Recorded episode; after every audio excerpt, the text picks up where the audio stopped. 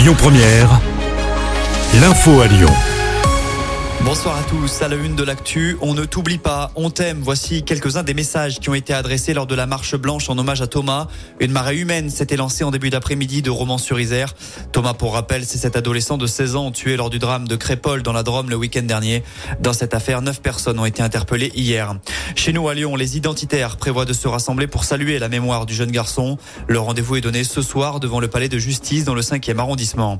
L'actu, c'est aussi cet appel à témoins lancé par la police lyonnaise. Fait suite à un accident de la route qui a fait un mort lundi vers midi et demi. Le drame a eu lieu au croisement de la route de Lyon et du boulevard de Paris à Saint-Priest. Collision entre un poids lourd et un scooter. C'est le pilote du deux roues qui a perdu la vie. 12 élus du Rhône reçus ce soir à l'Élysée. On retrouve notamment les édiles de Vaux-en-Velin, Fézin, Vénissieux ou encore Écully. Alors que le congrès des maires de France a débuté lundi, le but est d'évoquer avec le chef de l'État les difficultés pour exercer un mandat alors que l'on recense plus de 450 démissions par an. À l'international, la trêve à Gaza débutera demain à 9h heure française. Le gouvernement israélien a donné son feu vert. Au moins 50 otages, femmes et enfants détenus par le Hamas seront libérés en échange de prisonniers palestiniens. Mister 20 et Nord 262 vandalisés. Il s'agit de deux avions, pièces maîtresses du musée de l'aviation de Lyon-Corba.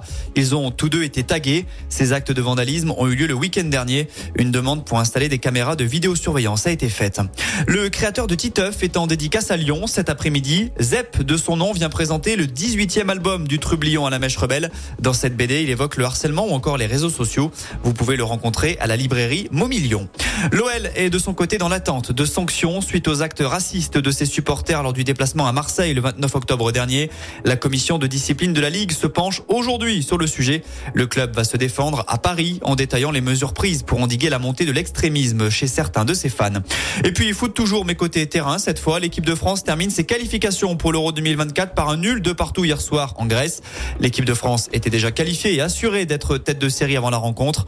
Place désormais au tirage au sort des groupes pour l'Euro qui aura lieu samedi 2 décembre à 18h en Allemagne le Écoutez votre radio Lyon Première en direct sur l'application Lyon Première, lyonpremière.fr et bien sûr à Lyon sur 90.2 FM et en DAB+.